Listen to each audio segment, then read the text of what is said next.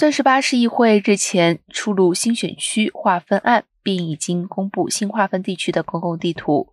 首次将城市划分为五个选区。未来各区选举产生一名市议员。二零二二年十一月选举三个分区分别是一、三、四区，参加二零二四年十一月选举的分区是第二和第五区。